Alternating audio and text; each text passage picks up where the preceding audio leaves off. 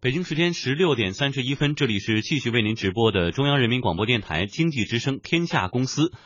马上为您带来的是吴晓波频道。上一期我们讲到韩国经济由制造业向文化产业的转型，那么本期的吴晓波频道，我们接着来解读韩国这条艺人生产线是如何出口韩国文化的，以及韩国文化产业是如何撬开中国市场大门，并且用文化产业带动超过一半的产品销售。马上为您带来吴晓波频道。学者之音，观者之眼，给你一个还原真实世界的财经频道。经济之声倾力呈现，channel channel channel 吴晓波频道。今天呢，我们要讲一个流行文化的现象。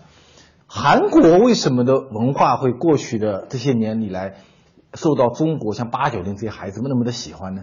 啊，我有一些五零后、六零后的朋友们，每次喝酒喝到一半就很不解的一件事情啊，说这个国家那么小，人口只有五千万人，也就像浙江省这样的一个人口，夹在两个强国之间，南面嘛是中国那么大的国家，北面呢是那么强悍的一个日本，一千多年战战兢兢，哎，现在韩国文化居然席卷整个亚洲地区。中国的孩子们都非常喜欢韩国，为什么韩国文化会成为现在中国年轻人最喜欢的一种流行文化的一个趋势？今天我们来聊一聊这件事情。那么，我想韩剧的流行，它应该有它的一个理由了啊，年轻人喜欢。它最最关键的是什么呢？我认为韩国人他形成了一个工业化的生产线，就跟我前面讲的那个韩国的文化商人跟我讲说。我们的韩剧、我们的音乐、我们的组合，跟一瓶可乐、跟一只苹果手机没有任何的区别，它就是商品。OK，那你既然是商品的话，你这个商品就需要在一个标准化的工业生产线上进行生产。所以韩国在过去的十几年里面形成了一个非常完备的艺人工业生产线，他就把人啊当成一个商品来进行生产。它其中形成了几个非常重要的制度安排。原谅我，还是用那个非常财经化的口气来讲一个非常娱乐和综艺的一个话题啊，流程化的一个工业生产线。第一个是什么呢？是它的练习生制度。第二个呢是团队化出击。韩国的经纪公司、文化集团把这些艺人都当做商品。各位，你们知道全世界最不可靠的是什么呢？是人，对不对？一旦一个人成名以后，他就有自主性。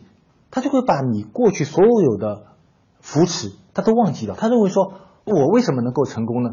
是因为我很厉害，所以我站在这儿了。那么我是花了几百条生命、几百个人的青春，把你捧到这个镁光灯下。有一天你跟我说，老板，我要走了，我另外打一个天地去了，那我怎么办呢？所以对韩国的这些文化商人来讲，人是最危险的，但是人呢又是最重要的商品，那怎么办呢？OK，我不培养一个人。我培养十五个人行不行？所以韩国在过去十几年里面，它的演艺组合非常非常的多。一开始四个人，后来是八个人，后来是三十个人的一个组合。组合的好处是什么呢？第一，很热闹，适合在各种各样的演艺场所演出啊。二十个年轻人跑在一个舞台上，你想这个多热闹的一件事情。第二呢，少了谁都行，谁都别觉得自己很厉害，因为有二十个跟你一样的人。一样青春靓丽、一样漂亮的人在那儿，再然后呢，他可以拆装一个组合，他可以同时跑三个地方，那么他的赚钱机会就更多。所以练习生的第二个制度是团队化的制度。第三，他还要把你锁住。你看，一个男明星，一个女明星，你在前台演戏，对不对？你讲什么话呢？你做什么动作呢？你什么时候笑呢？你什么时候哭呢？这件事你说了不算，编剧说了算。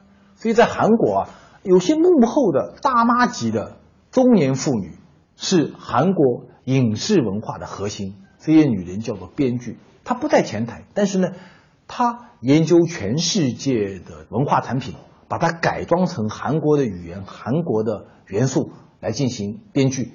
然后这些编剧呢，就控制了这些明星的哭和明星的笑。同时呢，真正和观众在互动的。不是明星，而是编剧。编剧可以根据电视剧在播出的过程中，观众的这种喜好，观众喜欢让这个人得癌症死呢，还是希望这个人获得重生呢？观众喜欢这个男一号和女二号在一起呢，还是男一号和女三号在一起？以前有一部电影叫《来自星星的你》，杜教授在中国当年很火。杜教授开始出来的时候啊，他穿的是一件高领的衣服，啊，一下子就很分明。两三季以后的话呢，他的衣服啊，突然变成低领的衣服了，变成一件低领的西装了。然后呢，后台里面就听到很多观众不满意，哎，说都教授衣服不好看。过了几季以后，都教授又开始穿高领的衣服了，因为编剧听到了观众的声音。根据收视率，收视率当开始下滑的时候，这个剧就结束了。哎，如果收视率是非常高，这个剧会一直演下去。所以它是一个非常产业化的一个过程。第四呢，是产业垄断。韩国的整个综艺和文化影视产业跟我们中国不一样。各位，你们想，中国有中央电视台，还有几十家卫视台，还有 N 多的几百家的地方台，然后有数以百计的经纪公司。中国这个市场就跟春秋战国一样的乱的要死，对不对？价格很紊乱。韩国不一样，韩国几十年来到今天，控制韩国演艺和影视市场的六家企业，三家电视台，韩国的三家电视台。KBS、MBC、SBS 三家经纪公司，SM、JYP、YG，就这六家公司，三家平台管播出，三家经纪公司管人的生产和节目的生产，然后呢就控制了整个韩国的文化产业，所以就不会乱啊，价格体系就不会紊乱，谁都能赚到钱。然后当韩国的整个一个流行文化产业开始慢慢的崛起以后。他们首先瞄准的全球市场是哪个市场呢？是八九零的市场，是中国市场，因为离它很近。然后同样的属于东亚文化，更更关键的是，我们别的没有，人多，年轻人多。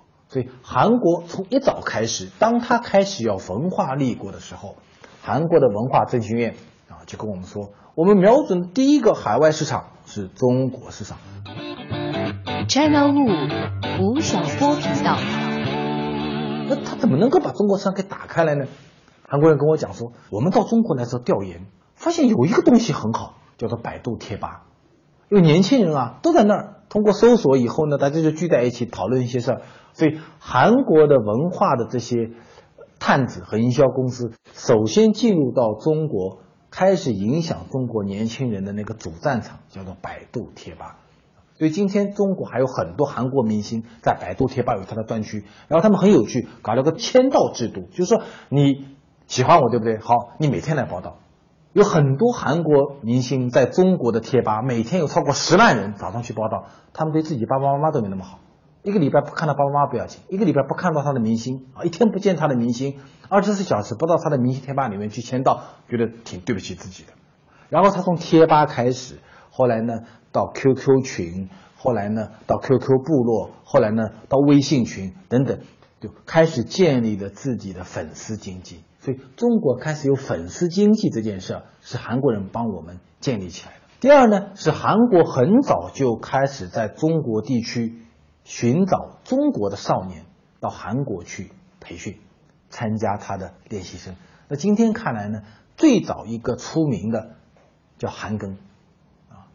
二零零一年，S M 就是韩国的一家经纪公司到中国区来进行选秀。他的这个三家经纪公司啊，每年会在亚洲地区，在中国、在新加坡、在菲律宾、在泰国、在日本开展很多很多的选秀活动。然后呢，在中国区选秀的时候，二零零一年就选中了韩庚，把韩庚带到首尔进行训练，然后呢，组建了一个。团队叫做 Super Junior，那韩庚就 Super Junior 的主唱之一。在当年韩庚出道的时候啊，因为韩国他对本国的艺人有很大的一个保护，早期啊他也非常警惕那些国际艺人对本土的艺人形成冲击，所以韩庚在当年 Super Junior 出道的时候，他上综艺节目居然不能露脸啊，我张脸不能露出来。但是呢，他又必须要上这个综艺节目，要扩大自己影响力，怎么办呢？戴了面具，戴了面具去上韩国的综艺节目。反倒呢，因为戴了面具上去，人家都是像真脸，就你戴了个面具，哎，就变得很醒目。韩国都开始研究说，哎，这个戴了面具谁啊？哦，原来是个中国少年。一个中国少年为什么到韩国来呢？哦，他来参加我们的练习生，加入了这么一个综艺团队。他接着干嘛呢？他接着打回中国去市场。所以在中国的韩流文化中，韩庚是一个挺具有标志性的一个人物啊，他是第一个在韩国市场成名的一个中国少年。第三个非常重要的一个输出是模式输出。中国是一个被称为叫山寨之国，这个名字实在太差了。我们不但山寨美国的商品、美国的商业模式、日本的商品、日本的商业模式。当中国文化产业这些年开始崛起的时候，当我们的第三产业的比率开始提高的时候，当我们每一个人的文化消费需求开始爆发的时候，我们突然发觉说，我们居然没有文化创造力。怎么办呢？到韩国去借来。所以，当我们开始做很多综艺节目的时候，做真人秀的时候，做很多电视剧模型的时候，我们首先向谁学呢？向韩国人学。所以，韩国人呢，就把他在过去十几年、二十年里面一些非常成功的电视剧啊、真人秀的节目啊、模式啊，卖给我们中国人。所以在最近这几年，韩国卖模式本身赚了我们很多钱。拿起手机不谈科技，对着话筒不谈文艺。Channel 五 Channel 五吴晓波频道，无需华服，财经圈子 Party on。大家好，我是吴晓波，经济之声天下公司，每周六十六点三十分到十七点，我和八九零在这里等着你，也可关注微信公众号吴晓波频道，携手经济之声，共享财经故事。去年浙江卫视从韩国引进了一个节目，叫《奔跑吧兄弟》。据说，单是这个节目的形式，浙江卫视就付给了韩国公司一点八亿人民币。然后呢，又请了韩国的团队来帮助我们拍摄前几集的节目，甚至跑男《奔跑吧兄弟》的他那张有海报啊啊，那个邓超同学的姿势都跟韩国跑男的那个姿势是一模一样的啊，就几乎完全是学习的。所以有的时候在想啊。我们怎么能够变成全球第一大经济体呢？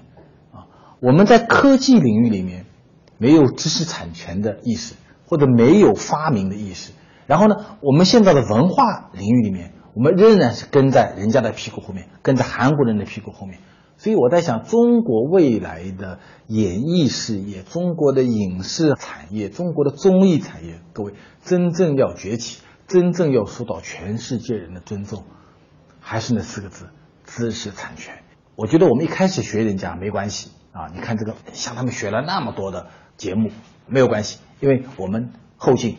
如果两年后，各位吴晓波频道的听众们，如果两年后我们的综艺节目、我们的真人秀、我们的影视剧还是今天这个状况的话，我真是替我们中国的文化产业这帮人丢脸。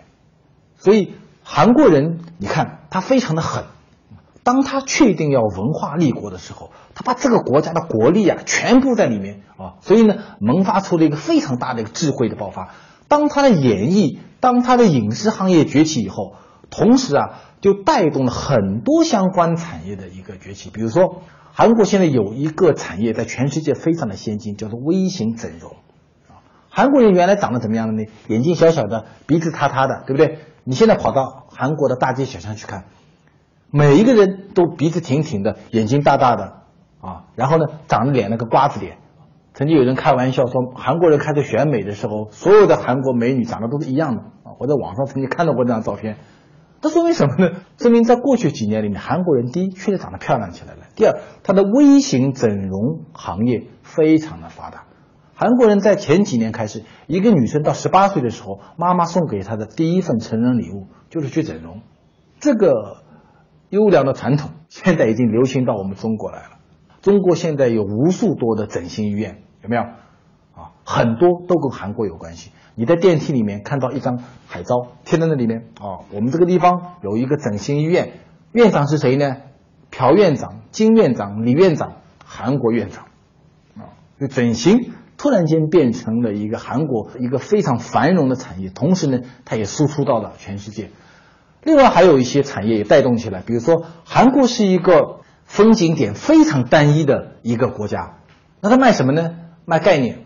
一部电影的影视剧的一个拍摄地，啊，它会成为旅游的一个景点，因为你看了那个剧啊，你花了两个月的时间看了一百集这样的剧，你非常希望知道这个男生和女生在哪亲嘴的，他们在哪骑马的，他在哪发生悲剧的，然后呢，这些地方就成为了旅游的一个景点。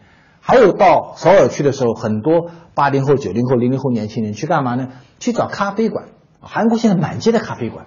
那很多咖啡馆呢是艺人咖啡馆啊，就是某一个艺人他或者他的妈妈爸爸开的咖啡馆。那咖啡馆里面呢就有他的很多照片啊，有很多的食物啊，甚至有他的一些可以互动的一些影视的一些小道具啊。哎，你到那儿喝一杯偶像给你煮的咖啡，觉得心里很开心就回来了。所以由此就形成了非常大的一个产业链。China Wu 吴晓波频道。从一九九八年底到今天，韩国的文化产业得到了一个飞速的发展。我给大家报几个数据：二零零零年的时候，韩国的文化产业出口是五亿美金；到二零零四年的时候，它的出口就仅次于汽车，成为了韩国的第二大创汇产业。到了二零一零年的时候，韩国文化产品的出口达到了三十二亿美金。到了二零一一年，韩流也就是韩国文化产业的无形资产的总值已经达到了九百四十七点九亿美金，相当于三星集团的一半的整个资产。那么一三年呢，韩国的文化出口占到了韩国 GDP 的百分之十五，它的文化产品的出口总额达到了五十亿美金，它的比例占到了 GDP 的十五。我们同比中国来看的话，中国今天文化产业在 GDP 中的比例是多少呢？是不到百分之四，所以你可以看到韩国整个一个文化产业在它的国民经济中所扮演的角色是多么的重要。